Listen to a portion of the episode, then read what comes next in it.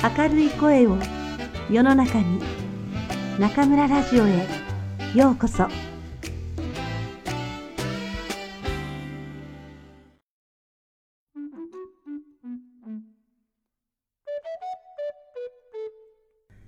野良犬新見南吉。常年ごぼうは語が何よりも好きでした。今日も隣村の檀家へ法事で呼ばれてきてお昼過ぎから碁を打ち続け、日が陰ってきたので、びっくりして腰を上げました。まあいいじゃありませんか。これからでは途中で夜になってしまいます。今夜は泊まっていらっしゃいますよ。と引き止められました。でも小僧が一人で寂しがりますから、幸いに風もございませんので。と、おまんじゅうの包みをもらって帰っていきました。常年ごぼうは歩きながらもこのことばかり考え続けていました。さっきの一番しまいのあそこのあの手はまずかった。向こうが飽きた。そこであそこをパチンと押さえた。それからこう来たからこう逃げたが、あれはやっぱりこっちのところへこう渡るべきだったなどと夢中になって歩いてきました。そのうちにその村の外れに近い烏帽子を作る家の前まで来ますと、もう冬の日もとっぷり暮れかけてきました。しばらくして何の気なくふと後ろを振り返ってみますと、じき後ろに犬が一匹ついてきています。狐色の毛をした耳のピンと突っ立った、あばらの間の痩せくぼんだ不気味なよろよろ犬です。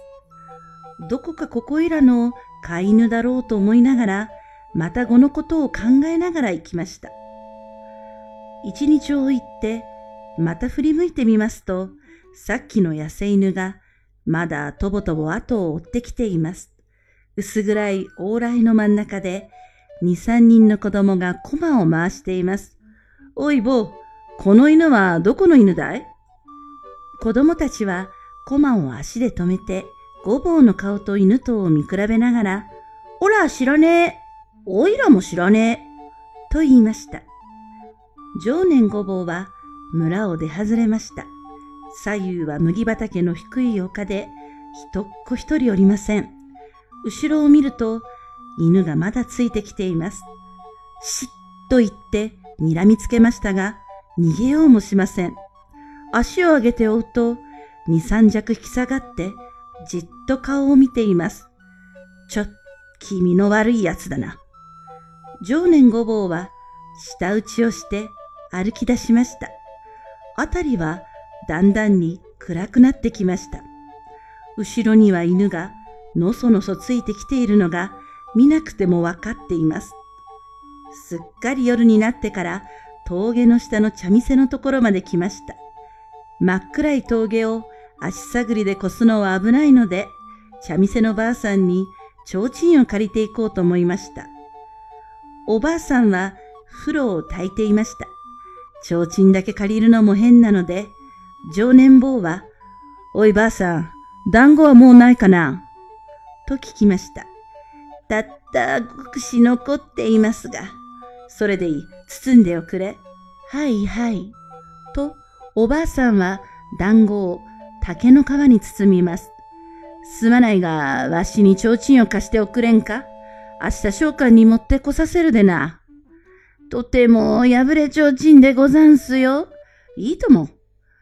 おばあさんは団子を渡すと上へ上がって古ちょうちんの埃をふきふき持ってきました。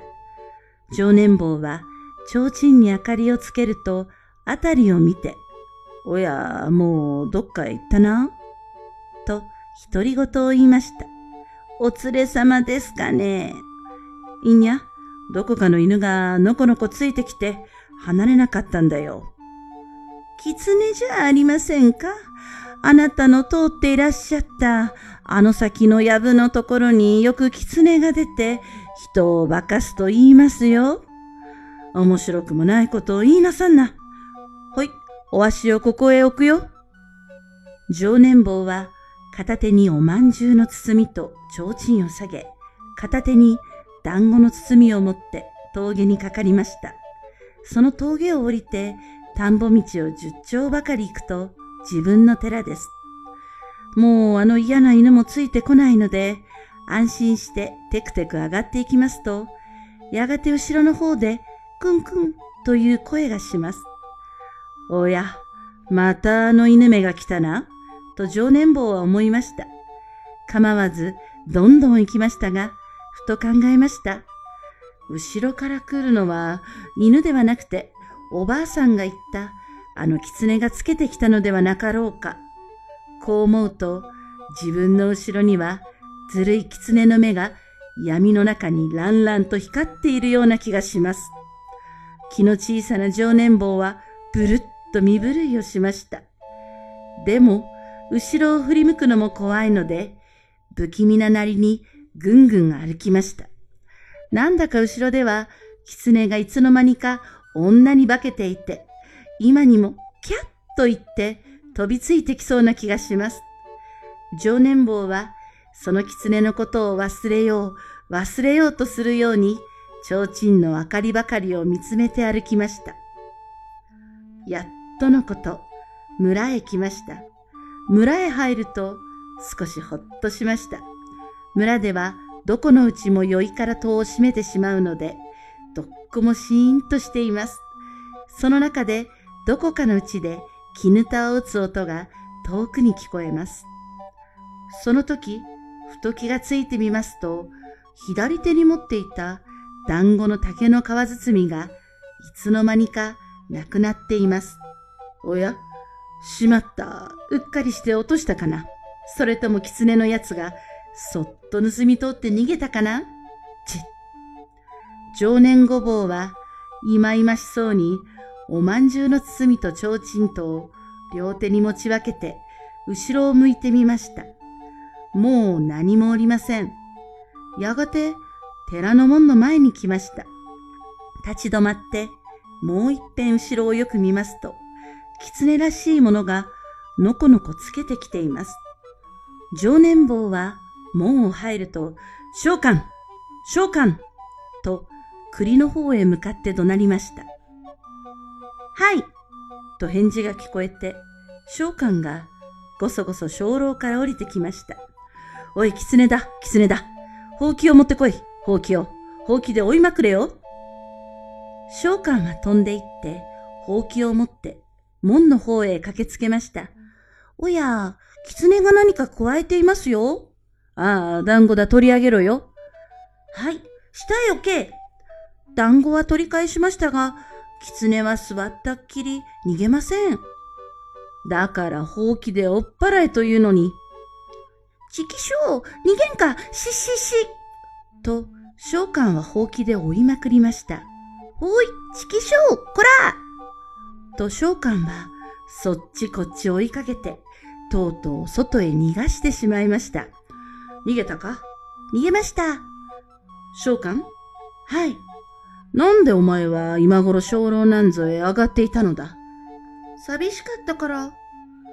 鐘楼へ上がってれば寂しくなくなるのか？鐘をげんこつで叩くと、オン、オン、オンと、お嬢さんの声みたいな音がするんです。何を言いよる？お嬢さんは衣を脱いで炉端でお膳に座ってザブザブとお茶漬けを流し込み始めました。召喚はお土産の団子を広げました。お嬢さん、あの犬はどこからついてきたのです？隣村からしつこく後をつけてきたのだよ。どうして？どうしてたか知らないよ。馬鹿しゃしませんでした？俺が狐なんぞに化かされてたまるかい。狐ですか？あれは。うん。犬みたいだったかな？その証拠に、召喚はそばへ寄ってもちっとも怖くなかったかな？常年ごぼうは箸を置いて考え込んでいました。あんどんの明かりがそのくるくる頭へ赤くさしています。しばらくして常年ごぼうは、召喚と少し決まり悪そうに言いました。その提灯をつけよ。はい。わしはちょっと行って探してくるでな。お前は本堂の縁の下へ藁をどっさり入れといてくれ。